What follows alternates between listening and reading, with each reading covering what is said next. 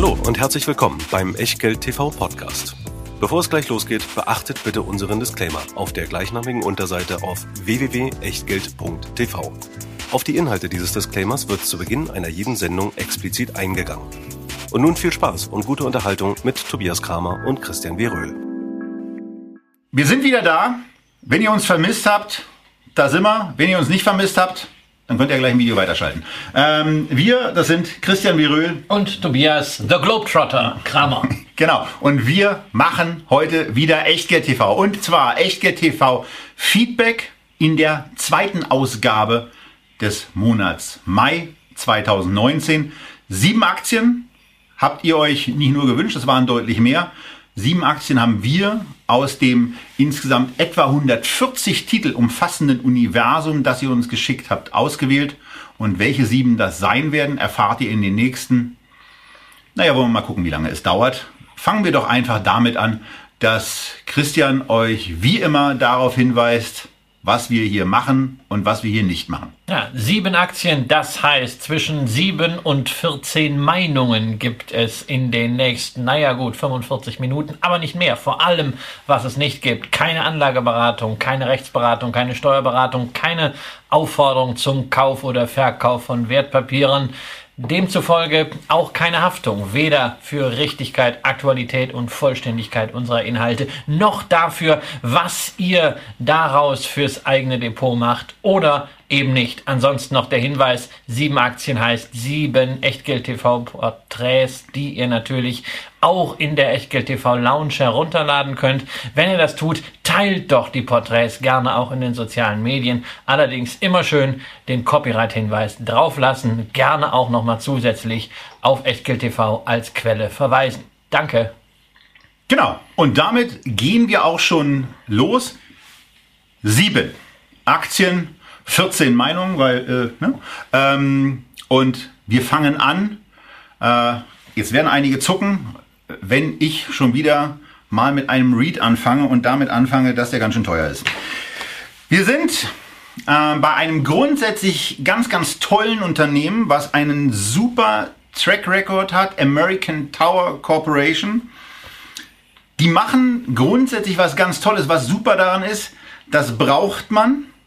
Das braucht man in den nächsten Jahren deutlich mehr, denn die guten Herren und Damen sorgen dafür, dass Sendemasten aufgestellt sind und verdienen mit der Aufstellung und der Vermietung dieses Aufstellungsraumes für diese Sendemasten Geld, tun das, wie Christian herausgefunden hat, gar nicht so American. Nein, also der Name äh, zeigt eigentlich die Herkunft an, das Domizilland, aber von den 170.000 Masten, die AMT äh, insgesamt äh, betreibt, sind nur 41.000 in den Vereinigten Staaten. Der Rest ist international und zwar ziemlich breit gestreut. 19.000 in Brasilien, 2.200 in Deutschland, 2.000 in Frankreich und so weiter. Lateinamerika äh, ist natürlich momentan noch wesentlich stärker als Europa. Aber äh, das zeigt auch, man kommt aus Amerika und mit diesem Geschäftsmodell ist man jetzt weltweit in einer Wachstumsstrategie und diese Wachstumsstrategie hat sich auch vom Tempo her äh, gewaschen, äh, insbesondere dann auch bei dem, was man dem Aktionär bieten möchte. REITs sind ja immer so ein Twitter zwischen Unternehmen und Finanzprodukt, quasi so eine Art als Unternehmen verbrieftes Finanzprodukt. Und deshalb natürlich sehr wichtig, was kommt für Anleger raus. Und da haben die eine sehr, sehr deutliche Maxime.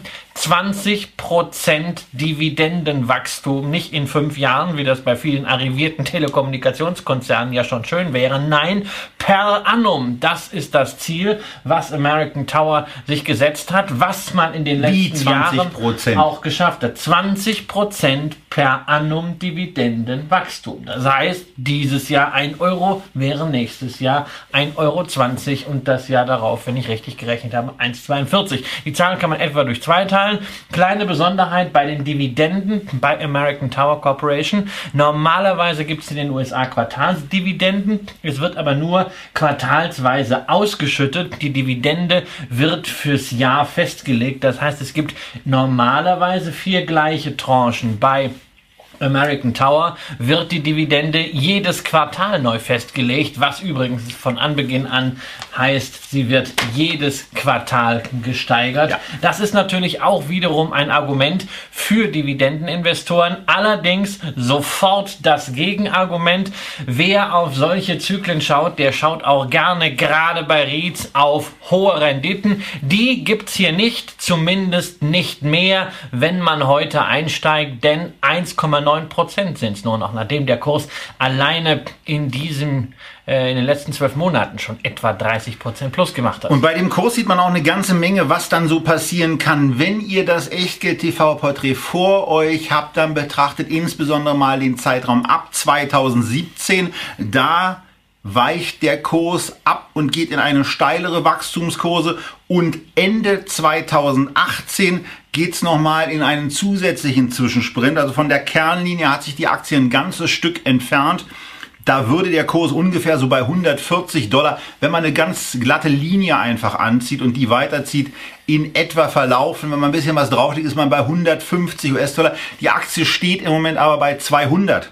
Und das tut, sie steht nicht nur bei 200, sondern sie steht bezogen auf ihren Kurs und den, das Verhältnis zum, äh, zu den FFO auch bei 27,7. Also ist insgesamt schon wirklich teuer, sehr, sehr ambitioniert bewertet, wo man auch mal deutlich runterkommen kann. Das ist Salz Nummer eins, äh, was man, also womit man die, die Investmentsuppe bei American Tower, ja, zumindest aus meiner Sicht so ein bisschen versagt. Wobei das Moment. verständlich ist, wobei das natürlich verständlich ist. Ja, man kann es erklären, es, äh, äh, warum diese Aktie so stark gestiegen ist. 5G ist jetzt das große Thema. Deswegen ähm, wobei man natürlich mehr immer noch sagen brauchen. muss, es wird immer noch äh, im 4G-Ausbau eine ganze Menge äh, gemacht, nicht nur in Entwicklungsländern, auch in den Vereinigten Staaten. Auch da werden zusätzliche Kapazitäten gebaut. Und das Geschäftsmodell ist ja auch cool, weil es heißt ja nicht ein Mast gleich ein mhm. äh, ähm, Netzbetreiber und ein Netz, sondern man kann ja an einem Sonnenmasten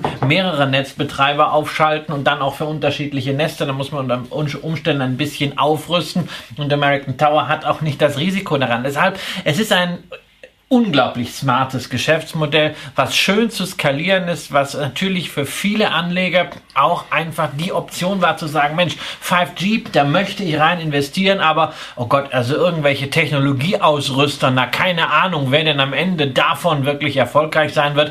Ähm, Telefoncompanies, ähm, da braucht man, das haben wir oft genug in dieser Sendung gehabt, erst recht nur sehr, sehr wenige im Depot. Die meisten haben immer so äh, halbwegs das, was als Dividendenabschlag rausgeht, geht, mit ihren äh, ähm, Bruttozahlungen kompensiert. Aber unterm Strich ist nicht viel rausgekommen. Telefonica war, glaube ich, die letzte, die wir hatten. Dann sagt man halt, hey, hier, cooles Infrastrukturgeschäftsmodell. American Tower macht das Ganze nicht nur aggressiv, sondern ja auch auf einem gewissen Level. Das ist der größte REIT der Welt, über den wir hier sprechen, gemessen an der Marktkapitalisierung von 88 Milliarden Dollar. Insofern, das hat durchaus seine Bewandtnis, dass man diese Aktie Aktie in dieser Form so hoch gejubelt hat, selbst wenn auch ich natürlich dir recht gebe, auf dem Niveau ist zunächst mal, sieht man auch an der Steilheit, ein bisschen Potenzial zu viel verschnitzt. So, und das ist das eine, das ist das eine Negative, was man die, die sehr, sehr hohe Bewertung, auch wenn man auf den FFO abstellt. Aber dann kommt noch was dazu. Und das ist auch nicht ganz ohne, denn die Kollegen haben eine relativ hohe Nettoverschuldung mit 21 Milliarden US-Dollar ist man da im Moment ähm, am Kreditmarkt verschuldet und man ist das mit einem sehr, sehr, sehr knapp noch im Investment Grade befindlichen Rating von BBB-. Ähm, das wird an zwei Sachen deutlich, nämlich einmal, dass die Kollegen im letzten Jahr 850 Millionen knapp 850 Millionen US-Dollar für die Bedienung mit Zinsen ausgeben mussten und das entspricht einer Zinslast von 3,9 Prozent. Also schon mal ein ganz ordentlicher Aufpreis zu den äh, in den USA sonst üblichen Zinsen. Und das ist eben etwas, was insbesondere dann eine Gefahr werden kann, wenn an dem BB- nochmal geknabbert wird. Ja, das ist generell ein Problem äh, bei Unternehmensanleihen. Ähm, wir haben so eine kleine Ramschanleihenblase in den Vereinigten Staaten. Klein ist vielleicht ein, ein bisschen euphemistisch ausgedrückt. Ähm, und wenn da natürlich hinten der eine oder andere mal runterfällt, also die Ratingagenturen den Daumen senken, äh, dann landen plötzlich diese ganzen Anleihen gerade an dieser Schwelle Investment Grade, Non-Investment Grade äh, auf dem Markt. Sie müssen von anderen Marktteilnehmern aufgekauft werden, weil viele Fonds dürfen nur Investment Grade Anleihen halten und da kann es zu Refinanzierungsproblemen kommen. Wobei man auch hier sagen muss, es gibt natürlich keinerlei Anzeichen dafür, äh, dass es momentan Probleme gibt. Aber genau. wer hier investiert, insbesondere wer hier neu investiert und nicht schon seit 100 äh, Dollar dabei ist, sollte sich dieses Risikos bewusst sein, darf gerne entweder warten, bis der Kurs auf den langfristigen Aufwärtstrend zurückkommt, in so eine Bewertung kommt, äh, vielleicht KGV von 22, 23 oder kann alternativ auch den drittgrößten REIT der Welt nehmen nämlich Crown Castle. Ähm, die machen dasselbe Geschäft, sind allerdings stärker, nahezu ausschließlich fokussiert auf die Vereinigten Staaten und haben darüber hinaus auch noch ein paar Glasfaseraktivitäten. Ist also vergleichbar. Aktuell vom Kurs FFO-Verhältnis nur eine 22, also deutlich billiger. Aber man sieht halt hier bei American Tower ganz klar Marktführer und ja, Platzhirsch. Ist auch eine schöne Aktie ganz grundsätzlich. Deswegen haben wir sie auch ausgewählt, weil es grundsätzlich ein tolles Unternehmen ist, was sehr, sehr stabil läuft, was sich wirklich gut entwickelt hat und auch das operative Geschäft gut entwickelt hat und ein operatives Geschäft betreibt, von dem wir beide sagen, das wird auch noch sehr, sehr gut in den nächsten fünf und zehn Jahren funktionieren. Das ist ja nicht bei allen REITs, die wir bisher so besprochen haben, der Fall gewesen. Ähm, Vielleicht auch noch neben diesem Unternehmen zwei andere Alternativen, die bei einem, bei einem kurzen Screening vorhin so ein bisschen aufgefallen sind, auch weil sie beim Kurs FFO-Verhältnis auch nochmal günstiger sind, unter 20 notieren. Digital Realty, da geht's um Rechenzentren. Das ist auch etwas, was in den nächsten äh, 10, 15, 20 Jahren ziemlich sicher benötigt wird. Und die Ventag, die im Healthcare-Bereich äh, tätig ist, da ist das Risiko sicherlich noch mal ein bisschen genau. anders, aber... Dann gibt es natürlich auch, wenn man ein bisschen, ein bisschen kleiner haben will, gibt es eine Iron Mountain bei den Rechenzentren, dann gibt es eine Well Tower ähm, bei den äh, Pflegeimmobilien, wenn man es ein bisschen äh, riskanter haben will, äh, auch mit einer deutlich höheren Rendite, äh, äh gibt es da eine Omega Healthcare. Ähm, man kann aber auch natürlich als Alternative äh, sich einen REIT-Fonds oder ETF ins Portfolio legen. Einen, den ich persönlich habe, den iShares Developed Property Markets, haben wir in der letzten Sendung äh, Feedback Fonds besprochen. Die könnt ihr euch im Archiv herunterladen. So, und das einfach mal äh, in der etwas ausführlicheren Feedback-Variante ähm, zur American Tower. Grundsätzlich tolles Unternehmen, aber im Moment aus unserer beider Sicht definitiv kein Kauf. Wir machen weiter mit einem britischen Unternehmen aus dem Gesundheitsbereich, äh, der auch breit aufgestellt hat, verschiedene Blockbuster hat.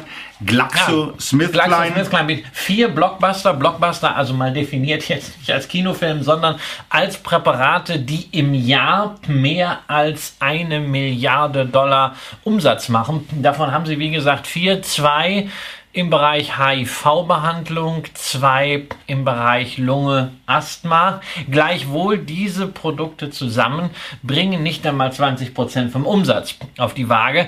Ähm, das heißt, wir haben also innerhalb sehr sehr breit aufgestelltes sehr, sehr, Unternehmen. Sehr sehr breit aufgestelltes Unternehmen. Immerhin reden wir hier sowohl vom Umsatz als auch von der Börsenkapitalisierung über die Nummer 8 beziehungsweise Nummer 9 weltweit. Das ist also wirklich eine Hausnummer. Und wir reden über ein Unternehmen, das auch einen recht starken Konsumerarm hat. Ähm, und da kennt man die Produkte dann auch, wenn man sich bester Gesundheit erfreuen darf, was nicht selbstverständlich ist.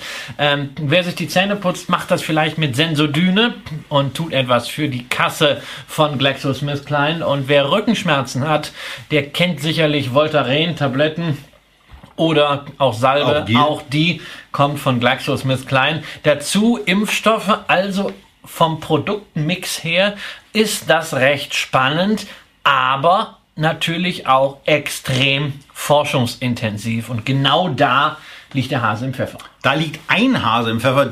Zunächst mal muss man auch noch sagen, dass dann noch an positiven Sachen dazu kommt, dass wir über ein zumindest vom KGV und äh, auch von dem KGV für 19 recht günstig bewertetes Unternehmen reden. Und da sagt, kommt Christian eben schon wieder zurecht mit dem Gewackle äh, um die Ecke, denn er stellt ja jetzt schon ab in der Formulierung auf den Bereich, den ihr unten rechts im Echtgeld-TV-Porträt seht. Und da geht's einmal um Dividende, die klasse ist, die äh, seit 19 Nee. Jahren bezahlt, Moment mal, die grundsätzlich Nee. erstmal seit 19 Jahren bezahlt wird.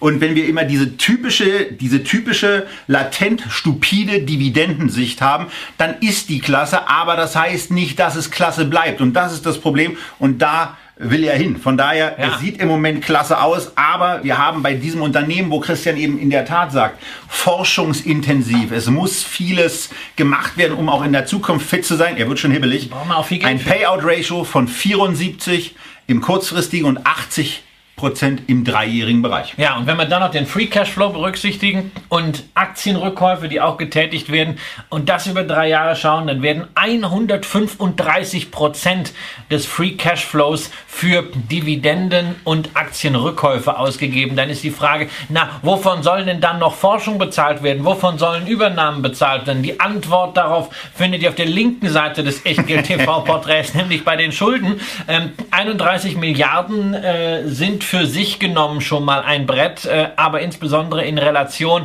zum EBITDA nimmt man die Nettoverbindlichkeiten, liegen wir hier beim 3,35-fachen. Und so entspannt ist das Healthcare-Geschäft ja nun auch nicht. Ähm, das sind also Werte, die ich hier eigentlich nicht Denn akzeptieren andere möchte. Unternehmen forschen. Andere Unternehmen könnten ja auch bei irgendwelchen, auch bei den Impfstoffen oder bei anderen Dingen auf Ideen Ja. kommen. Oder äh, Wie wir könnten auch irgendwann mal sagen, ist ein Übernahmekandidat. Ja, oder wie wir, ja, also Übernahmen werden natürlich bei GlaxoSmithKline auch gemacht. Äh, nicht umsonst haben sie einen relativ hohen Goodwill äh, von deutlich, deutlich über 50 Prozent äh, des Eigenkapitals. Das kommt also leider auch noch dazu. Aber man könnte ja sagen, na ja, gut, wenn es denn wenigstens für eine ordentliche Dividende reicht.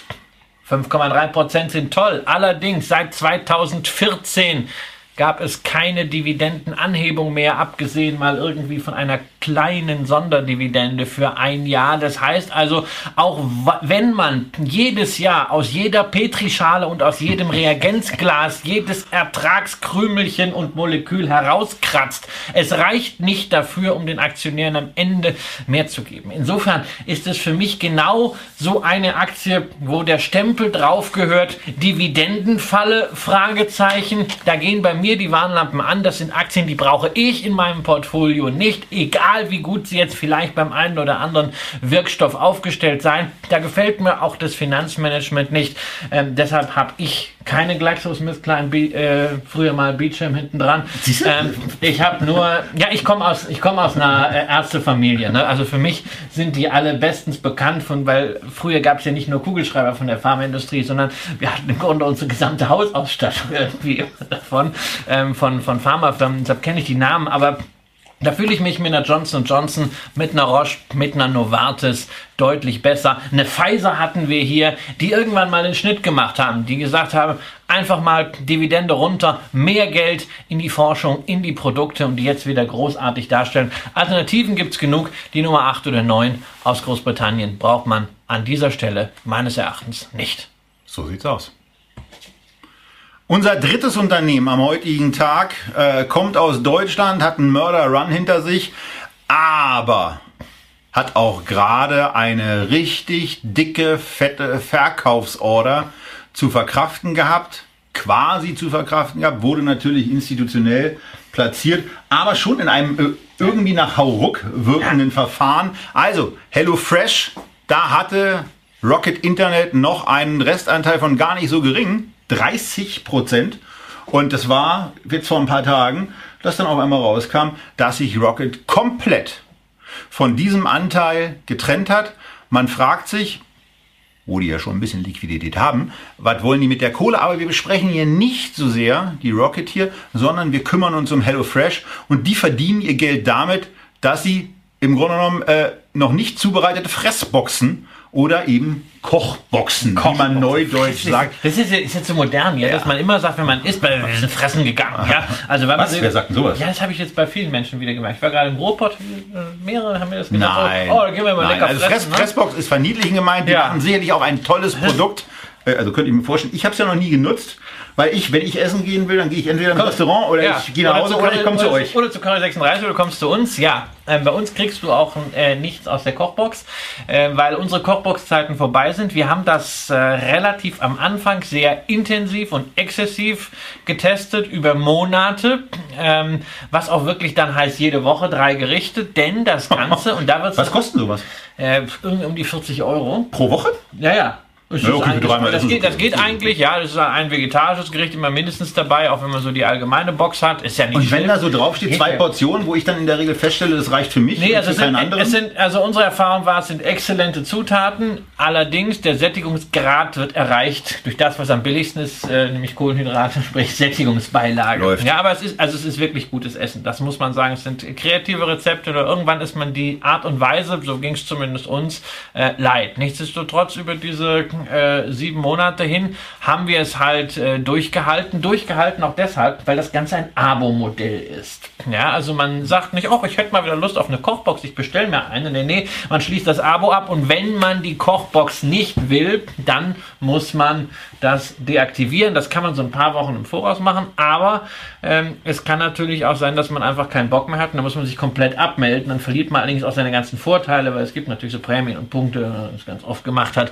Ähm, das Kundenbindungsgedöns. ja, genau, das Kundenbindungsgedöns ist natürlich schwierig. Also beim Buchclub früher, ne, äh, war das halt so, wenn dann so ein Buch kam, dann hat man es halt in die Ecke gelegt. Also ein Buch kann man halt lagern. Das ist mit den Lebensmitteln nicht so. Ne? Also man soll Kurzfristig geht's, mittelfristig wird es schwierig, ist, langfristig ist, übrigens, ist ist übrigens toll verpackt. Also es, wir hatten nie irgendein Qualitätsproblem damit. Das muss ich wirklich sagen. Das war ganz, ganz großartig. Ähm, aber es ist, es ist halt wirklich ein, ein komplett neues Business. Ähm, sie haben wachsende Umsätze. Das ist brutal. Die wachsen auch jetzt, wo sie die Milliarden. Auch international? Ja, die, erst mit den Also auch die gerade Milliarden- international? Sie haben die Milliarde erreicht. Sie wachsen immer noch mit 50 Prozent. Äh, PA und äh, Gewinne wären jetzt mal ganz schön, oder? ja, zunächst mal rollen sie halt aus. Ne? Das kennt man bei diesen ganzen Startups. Ähm, das machen sie richtig gut, denn es ist für ein deutsches Startup doch auch mal eine coole Erfolgsgeschichte zu sagen, 57 Prozent der Umsätze werden in den Vereinigten Staaten gemacht. Und dort haben sie ihren Wettbewerber Blue Apron pulverisiert. Und wie, das kann man auch an der Börse sehen. Denn Blue Apron ist etwas vor HelloFresh in die Börse gegangen. Aktie ist gestartet bei 10 Dollar, inzwischen bei 76 Cent. Und naja, wenn die den Cash so weiter verbrennen, dann äh, sind wir auch bald äh, ganz bei Null. Ähm, natürlich, irgendwann wäre es jetzt mal schön, wenn sie Geld verdienen würden. Sie haben die Prognose dieser Tage bestätigt. Ähm, die EBITDA-Marge soll zwischen minus 2 und plus 1 liegen. Das heißt, wenn es gut läuft, das Jahr, dann kann der Break-Even auf EBITDA-Basis geschafft werden. Das wäre großartig. Äh, muss ich zugeben, ich habe mich häufig über das Unternehmen so ein bisschen lustig gemacht, aber in der Phase jetzt muss ich sagen, äh, tolle Sache. Sicherlich jetzt nicht äh, mein Beuteschema. Ähm, da ist keine Dividende drauf, da ist nicht mal Gewinn drauf, das ist relativ hoch bewertet. Aber ich finde es ein spannendes Geschäftsmodell und das irgendwie viele Leute davon äh, begeistert sind, das erkennt man ja auch daran, dass diese 30% von Rocket Internet zu 8 Euro innerhalb eines Tages platziert wurden. Da haben also tatsächlich internationale Investoren einfach mal für 300 Millionen diese Dinge vom Markt genommen. Und das spricht natürlich auch was dafür, für eine gewisse Qualität, die Investoren dort sehen. Für mich ist es nichts, es ist eine Wette letztendlich darauf, ob dieses Geschäftsmodell so weit skalierbar ist, dass es entweder nachhaltig die Profitabilität erreicht oder dass es für Amazon interessant wird, das nicht alles nachzubauen, sondern ähnlich wie bei Whole Foods zu sagen, hey komm, das ist so gut, gerade im Heimatmarkt USA, das kaufen wir jetzt mal. Und dann wird eine ordentliche Prämie draufstehen. Ähm, da kann die Aktie durchaus nochmal deutlich über die Hochs, die sie gesehen hat, nach oben laufen. Ist eine Spekulation, wer das mag, für mich von diesen ganzen Rocket Spin-offs, Börsengängen die spannendste. Und wo wir gerade bei Prämie waren, sind wir jetzt bei einem Unternehmen angekommen, was prämientechnisch wirklich richtig fett mit dabei ist. KGV 2019 42, Dividendenrendite 0,8, aber Dividende auch in den letzten 25 Jahren immer gezahlt, immer erhöht. Also das sieht gut aus, aber 0,8 bleiben sie. Wir sind im Luxusbereich und wir sind bei dem Luxusunternehmen schlechthin, dem börsennotierten Luxusunternehmen schlechthin. Wir sind bei Hermes, die ja, also für mich einfach immer nur unter dem, unter dem Niveau Hölle, Hölle teuer äh, firmieren, wenn man jetzt, wenn man sich. Was, die Produkte oder die Aktien? Ja, die Produkte, da ist es ja, also da, also sagen wir mal so, ähm, wenn ich, wenn ich, wenn ich die Wahl hätte und mich entscheiden müsste, die Hermes-Aktie zu kaufen oder eine Birkenbeck, da würde ich mich mit der Birkenbeck einfach in den Tresor, nicht um über den Kudamm zu laufen, ähm, mit der Birkenbeck signifikant wohler fühlen, weil ich da äh, nur leichte Schaut, schaut deine Freundin zu? Ich habe ja gesagt, in den Tresor. Naja, ab und zu nimmt man ja Sachen auch mal aus dem Tresor raus. Das ist so wie mit Ja, ja. Und dann kann man kann sie doch unter deiner Aufsicht damit über den Kudamm. Das Schlimme Das macht sie bei ihr nicht. wenn sie das dann macht, dann könnte das Begehrlichkeiten wecken. Nein, nein, nein, nein, nein. Damit, also mit, mit einer, mit einer Birkin fange ich, glaube ich, gar nicht erst an. Das ist eine Nummer zu viel. Äh, also, Hermes natürlich ein qualitativ herausragendes und herausragend geführtes und mit herausragenden Produkten, auch mit herausragenden Preisen verkauft, versehen aber Umsatzwachstum in den letzten drei Jahren 7,2 Prozent, EBITDA-Wachstum 10,4 Prozent, also überproportionales EBITDA-Wachstum und dann auch nochmal obendrauf überproportionales Gewinnwachstum, das, was wir gerne sehen. Aber 13% Gewinnwachstum bei einem KGV von dann eben jenseits der 40 ist einfach auch jenseits von Gut und Böse. Eine LVMH mag nicht diese Exklusivität und diese Fokussierung wie eine Hermes haben, aber das ist für mich eine der Aktien, wo ich sage, aufgrund der Bewertung totales No-Go beim Kauf. Wenn man sie hat, hat man gute Laune. Das eine schließt ja das andere auch nicht aus. Ne? Also man kann ja durchaus mit einer Hermes-Krawatte durch die Gegend laufen und eine äh, Louis Vuitton-Tasche tragen. Genauso kann man auch eine Hermes-Aktie äh, haben und äh, Louis Vuitton im Depot. Ähm, Und wenn man die lange hat, hat man viel Spaß. ja, man soll, also bei der Birkenbeck ist ja das Argument auch die Knappheit. Man kann ja nicht einfach in den Laden gehen und sagen, äh, ich hätte jetzt gerne mal eine Birkenbeck. Ne? Das, das vergessen ja viele Prolls, ne? sondern es gibt ja dafür eine Liste, man braucht Connections, dass man ein bisschen weiter nach vorne kommt äh, und dann darf man trotzdem, äh, also für die meisten äh, einen äh, fünfstelligen Betrag dann äh, doch legen. Ähm, wir haben es hier ähnlich mit einer Knappheitssituation zu tun, denn äh, zwei Drittel der Aktien liegen bei der Familie Hermes. Früher lagen noch weniger Aktien an der Börse, denn äh, zeitweise hatte Bernard Arnault, Patron von Louis Vuitton, 23 Prozent, weil er hat mal versucht, äh, Hermes zu übernehmen, so ein bisschen Streit in der Familie äh, zu provozieren. Das hat aber am Ende nicht geklappt und er hat sich dann tatsächlich verpflichtet, keine Aktien von äh, Hermes mehr zu erwerben, hat seine Beteiligung runtergefahren bis auf 1%. Der letzte große Batzen ging letztes Jahr weg. Vielleicht ist der ein oder andere von euch Dior-Aktionär. Ähm, da gab es ja einen Aktientausch ähm, und unter anderem wurde damals die Integration bei Louis Vuitton bezahlt mit den Hermes-Aktien, die Arnaud noch hatte.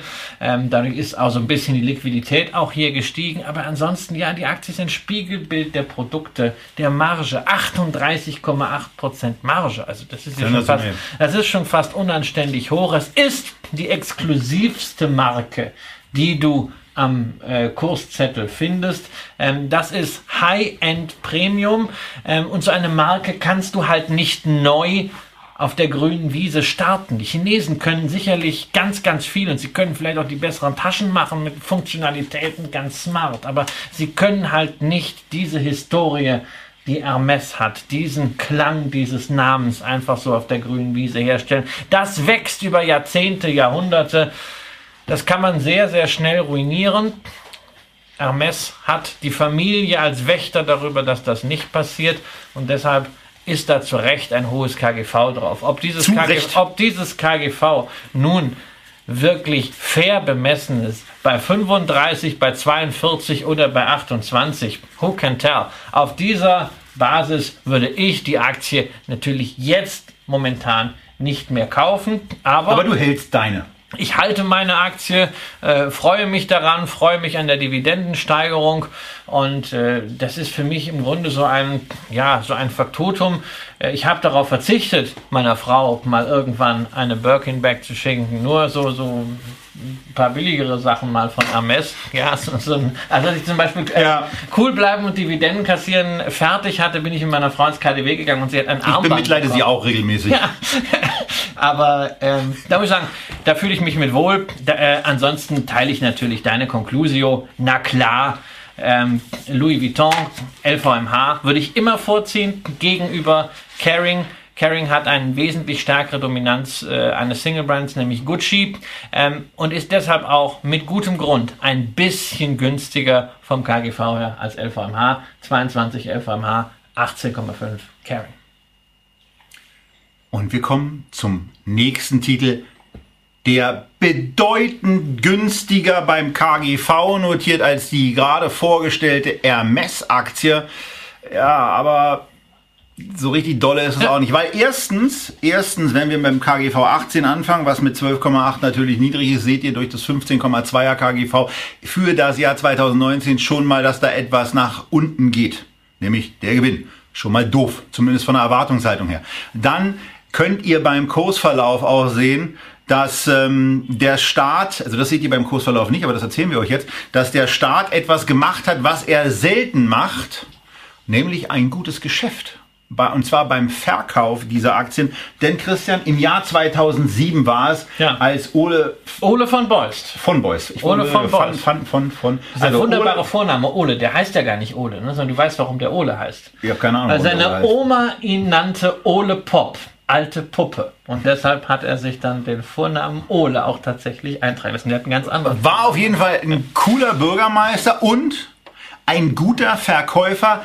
Leider nur von einem knappen Drittel der Ja. Unternehmensbeteiligung, muss man sagen. Aber weil sie sind zu 57 rausgekommen. 53, zu 53. Zu 53 waren, äh, waren sie, sind sie rausgekommen. Na, irgendwie so, sagen wir mal, um die Und es waren 55. 17, Mi- 17 Millionen Aktien. Das macht unterm Strich für die Stadtkasse etwa 900 Millionen Euro, die die Freie und Hansestadt Hamburg damals mit diesem Börsengang erlöst hat. Und etwa diese 900 Millionen ist der restliche Anteil, den Hamburg jetzt noch hat, äh, auch noch wert. Genau. Ähm, Das sind nämlich noch immer 68 Prozent.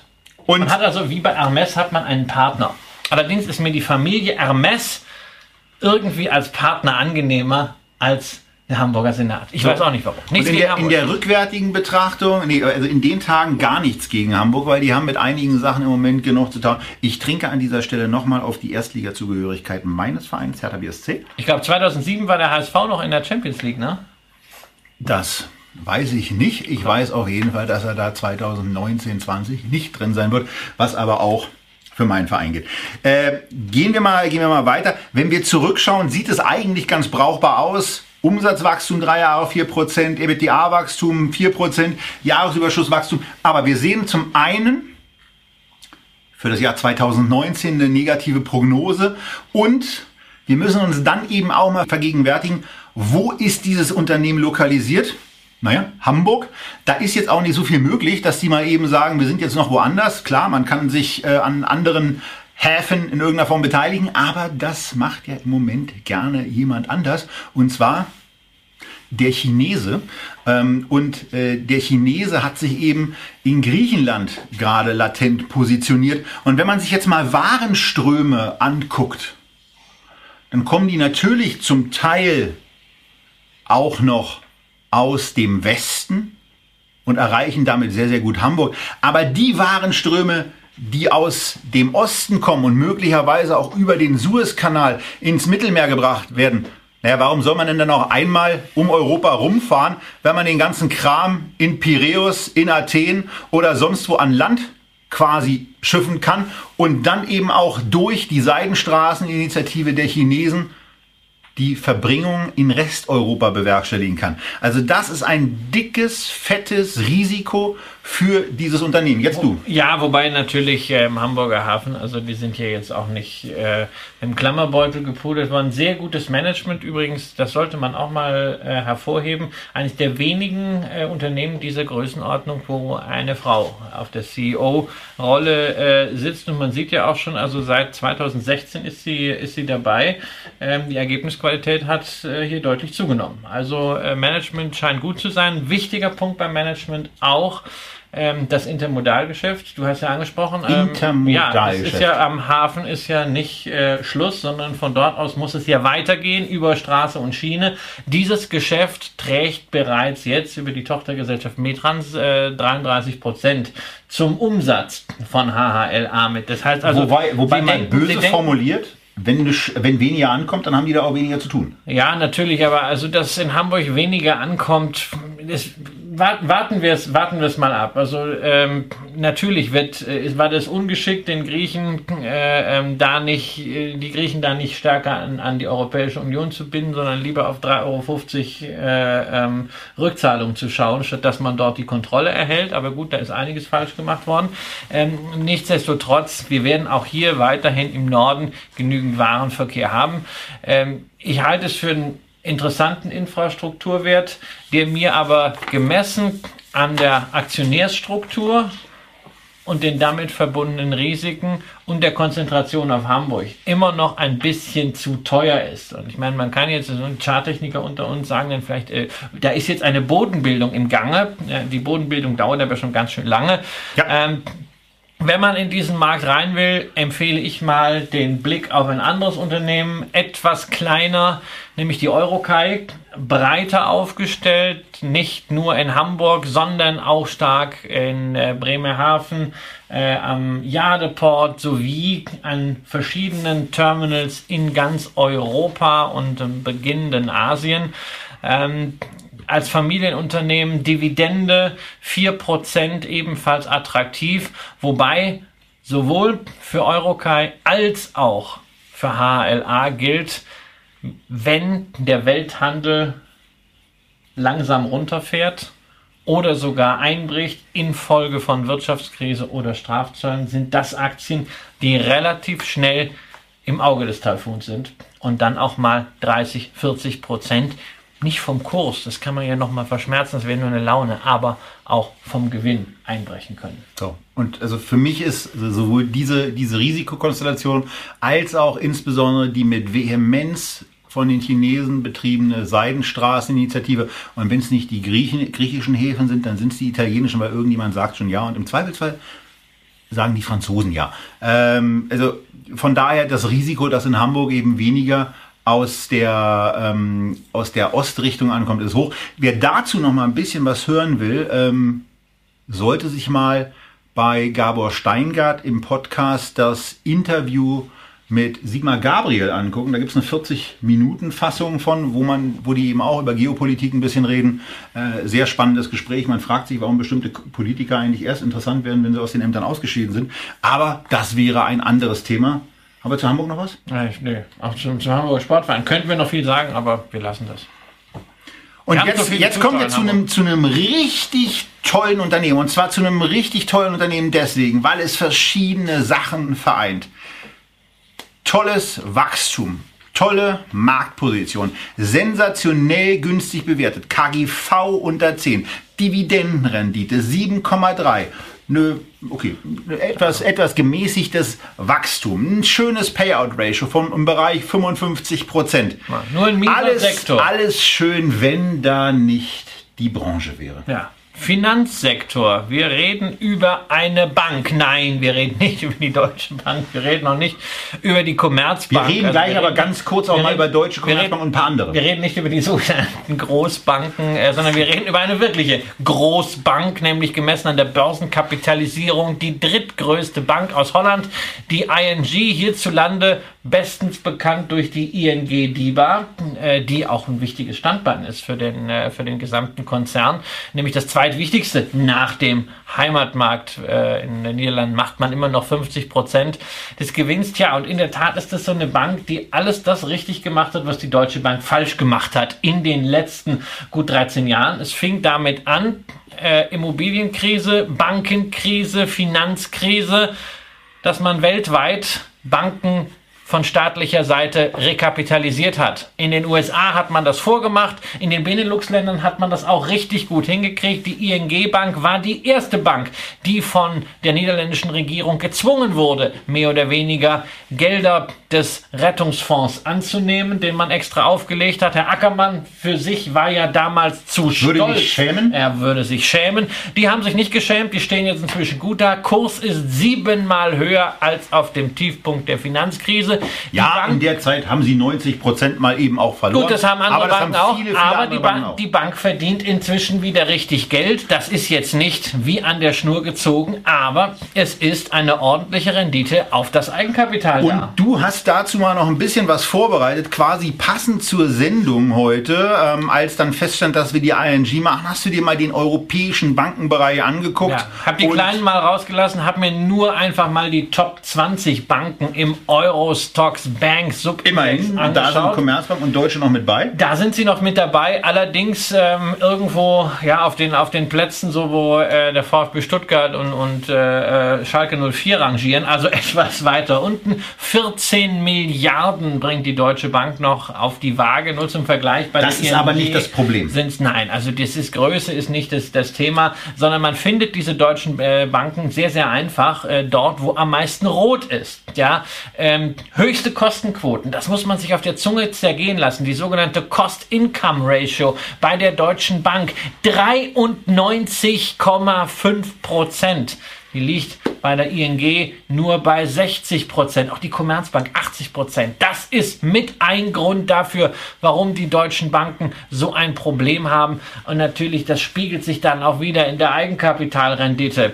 Ähm, 1,6 Prozent bei der Deutschen Bank, operativ bei der Commerzbank 4,2 versus 12,9 bei der ING. Ja, und dieses Misstrauen, das man den deutschen Banken entgegenbringt, das lässt sich auch in Zahlen fassen, nämlich beim Kurs-Buchwert-Verhältnis. Das ist unsagbar niedrig, 0,22. Kursbuchwert bei der Deutschen Bank, 0,34 Kursbuchwert bei der Commerzbank. Das heißt, man zahlt nur ein Fünftel beziehungsweise ein Drittel der Assets. Ja, bei der ING sind wir bei 0,7. Das heißt, da ist man auch noch nicht so weit, dass man einen Euro dafür zahlt. Aber es sind eben europäische Banken. Die Herausforderungen sind gigantisch. Ja, die EZB-Politik. Dazu natürlich dieser Regulierungswahn und obendrein natürlich das Riesenthema Digitalisierung. Ähm, da misstraut man Banken generell, aber den Deutschen umso mehr. Und bei der ING gibt man quasi schon ein bisschen einen Bonus obendrauf. Gemessen an absoluten Zahlen natürlich alles immer noch sehr, sehr, sehr günstig bewertet. So, und das war mal die äh, Ansicht der Twitter-Grafik auch zu verfolgen unter dem Twitter-Profil von CW Röhl. Ähm, was Genau. an der Stelle mal erwähnt sei. Genau, folgt, folgt mir gerne. Meistens, wenn ich äh, irgendwas vorbereite, mir irgendwas angucke, etwas für mich, für eigene Investments recherchiere und mir fällt irgendetwas auf, äh, dann mache ich so einen kleinen Gedankenfurz bei Twitter, so drei, vier Sachen am Tag. Äh, wenn ihr darauf Lust habt, freut mich, wenn ihr mir folgt. Ansonsten äh, bisschen was substanzielleres, etwas ausformuliert. Da gibt's dann auch immer so bei Facebook alle zwei oder drei Tage. Wichtig bei der ING, wir haben jetzt sehr, sehr viel Positives gesagt. Es gibt natürlich noch einiges Zusätzliches zu sagen. Zum Beispiel, dass die Bank 800 Millionen Euro in den nächsten vier Jahren in die Hand nimmt für Digitalisierung. Und zwar nicht um notleidende IT irgendwie umzukrempeln, was die deutschen Banken dringend machen müssten. Nein, sondern wirklich in vorwärtsgerichtete Investitionen. Es gibt ja viele Banken, die können das gar nicht, weil das Geld schlichtweg nicht da ist, weil die Kapitalausstattung das nicht hergibt. Wir wollen jetzt keine Namen nennen an der Stelle. Das sind alles Pluspunkte. Trotzdem sage ich ganz offen, wenn ich Bankaktien kaufen würde, wäre die ING meine erste Wahl unter den europäischen Playern. Auch wegen des politischen Umfelds im Heimatland. Das ist mir lieber Einmal das und als auch eine, eine als eine spanische. französische oder eine spanische Bank. Allerdings, ich kaufe keine Bankaktien, weil ich mag keine Unternehmen, die in manipulierten Märkten äh, tätig sind. Und sorry, was die EZB macht, ist in weiten Teilen kann ja auch durchaus notwendig sein, aber eine Manipulation eines freien Geldmarktes. Und dazu kommt halt noch ein Risiko. Sie sind natürlich auch im Kreditgeschäft tätig und äh, im holländischen Immobilienmarkt gab es auch schon mal die ein oder andere böse Überraschung. Ob da Risiken signifikanter Art schlummern, will ich jetzt nicht orakeln, aber es lässt mich zögern. Und wir bleiben im Finanzbereich, kommen aber zu einem Teilsegment, was im Moment extrem positiv, zukunftsstark gesehen wird. Das Bargeld wird quasi schon verabschiedet. Äh, es ist noch gar nicht so richtig weg. Äh, nur der 500er ist jetzt mal gestrichen worden, in Europa zumindest. Er ist aber nach wie vor gültig. Richtig, und er ja, bleibt auch gültig, nur man kriegt jetzt eben nicht so einfach mehr welche. Was schade und. Ähm, ja, äh, wobei ich mag ja den 200er mehr. Ich finde ja dieses, dieses Gelb, das ist so ungewöhnlich, äh, finde ich ein super, super Schein. Reicht eben auch in den meisten Situationen ähm, und ist deswegen als Joker gern gesehener Gast im Portemonnaie. Wir sind aber nicht bei... Wo, wo, bezahlst du damit? Beim Italiener kann man damit noch zahlen, oder? Ne, Im Zweifelsfall, wenn, wenn mal bei Sticks und Sushi wieder die Kreditkarte versagt, dann äh, reicht es. Passiert dir das oft, ja, dass die Kreditkarte versagt? Nee, aber ich also lustigerweise, meine, meine, meine DKB-Kreditkarte, die haben mir das letzte eine neue geschickt, die sieht sehr, sehr gut aus, aber die biegt sich total bekloppt. Ähm, und äh, also hat in den USA jetzt in der Tat gerade Probleme gemacht. Womit wir übrigens auch beim Thema sind. Äh, die Kreditkarte, die ich da einsetze, ist eine Visa. Äh, die besprechen wir aber gar nicht, weil die lustigerweise nicht gewünscht war. Aber die Mastercard, die wurde gewünscht und die sieht natürlich, wenn man erstmal auf die Grafik im Echtgeld TV Porträt schaut, auch da wieder der Hinweis an die Podcast-Hörer. Wenn ihr jetzt unterwegs seid, dann haltet eben im Zweifelsfall einfach mal an, geht in die Echtgeld TV Lounge und ladet euch die Folien schnell runter. Bei der Mastercard ist es einfach so, dass sich dieses, die Gewinnentwicklung beim Gewinn pro Aktie und die Kursentwicklung sensationell anschauen lassen. Dann guckt man natürlich aber auch irgendwann etwas genauer hin und sieht 38er KGV, bezogen auf 2018, aber dann auch schon in 2019 nur noch in Anführungsstrichen ein 32er, also schon sehr, sehr ordentliches und starkes Wachstum bei dem Unternehmen zu verzeichnen.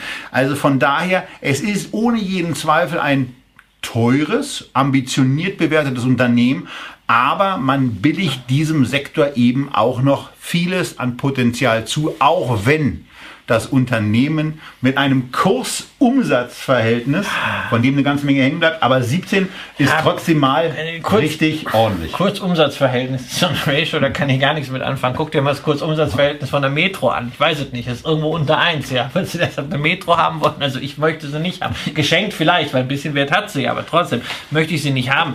Ähm, aber ich finde es ja schön. Nicht? Herr Kramer rennt bei einem 30er KGV nicht gleich schreiend weg. Ich finde es auch äh, natürlich 30, mir wäre es auch lieber, die Aktie hätte 20.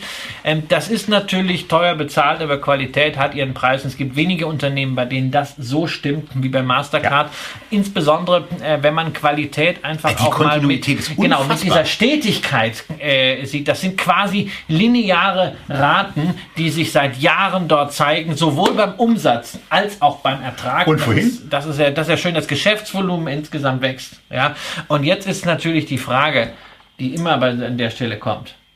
Du hast schon die andere Kartenfirma genannt. Mastercard? Genau. Oder nicht doch Visa Card? Ja, und da muss ich ganz offen sagen, ich weiß es nicht.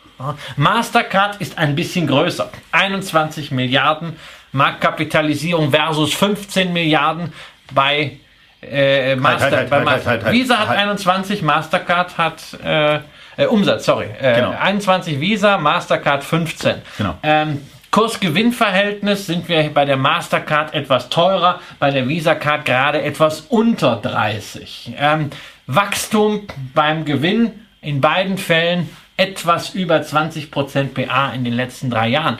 Ähm, das ist schon sehr, sehr gleich. Ähm, man, Visa hat mehr Kunden, mehr ausgegebene Karten, eine größere Kundenbasis, sowohl B2C als auch B2B. Bei Mastercard habe ich subjektiv und bedingt durch ein paar Gespräche den Eindruck, dass man, was Technologien der Zukunft angeht, etwas mehr und etwas konsequenter in neue Projekte investiert. Aber am Ende ist es eigentlich eine Entscheidung gehopst wie gesprungen. Also ich selber habe halt, weil ich dann an der Stelle Marktführer Markt, habe die Visa im Portfolio und Ach, die Mastercard nicht?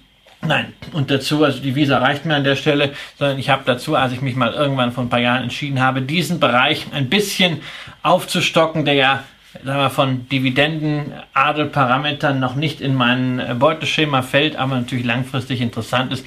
Die PayPal dazu genommen, ganz einfach, äh, weil es ein Produkt ist, was ich selber sehr gerne nutze und weil es so wunderbar idiotensicher ist, auch wenn es das natürlich da auch Risiken gibt, aber ich mag es halt, das sind meine beiden. Wer ansonsten sich mit einer Master oder einer Visa beschäftigen möchte, das ist natürlich auch eine feine Sparplanaktie, die man einfach mal laufen lassen kann. Ja, denn Das Thema wird uns bargeldlos, bargeldlos bezahlt wird nicht verschwinden. Das kann als sicher gelten. Ja. Und äh, bei mir ist es so, ich habe Visa und Mastercard im Portemonnaie und die PayPal im Depot. Kann man auch machen. Und das war's dann auch schon mit äh, sieben Aktien von euch, 14 Mal Meinungen von Christian und mir. Ähm, für die nächsten Live-Termine seid ihr hoffentlich bei uns auf dem Echtgeld-TV-Verteiler. Und schon mal die Ankündigung für die von euch, die uns jetzt auf YouTube verfolgen oder im Podcast hören. Damit geht es nächste Woche weiter. Die Entchen sind wieder los und damit geht es um die Hauptversammlung von Berkshire Hathaway. Da hat Warren Buffett gemeinsam mit, Die quietschen ja gar nicht. Was hast denn dir da aufschwatzen lassen? Entschuldigung mal, Quietschen kostet extra. Okay. Ja, ähm, und, Ja, irgendwie muss Warren Buffett ja Milliardär geworden genau, sein. irgendwie kauf, kaufen die Leute das eben auch so wie bekloppt. Also, damit geht es in einer Woche dann weiter. Dann auch wieder, wie es sich gehört, Dienstag 18 Uhr mit unserer Omaha, Omaha Rückschau und Betrachtung dessen, was da so passiert. Bis dahin wünschen wir euch alles Gute, bleibt gesund, tätigt gute und clevere Investments. Bis zum nächsten Mal aus Berlin. Tschüss.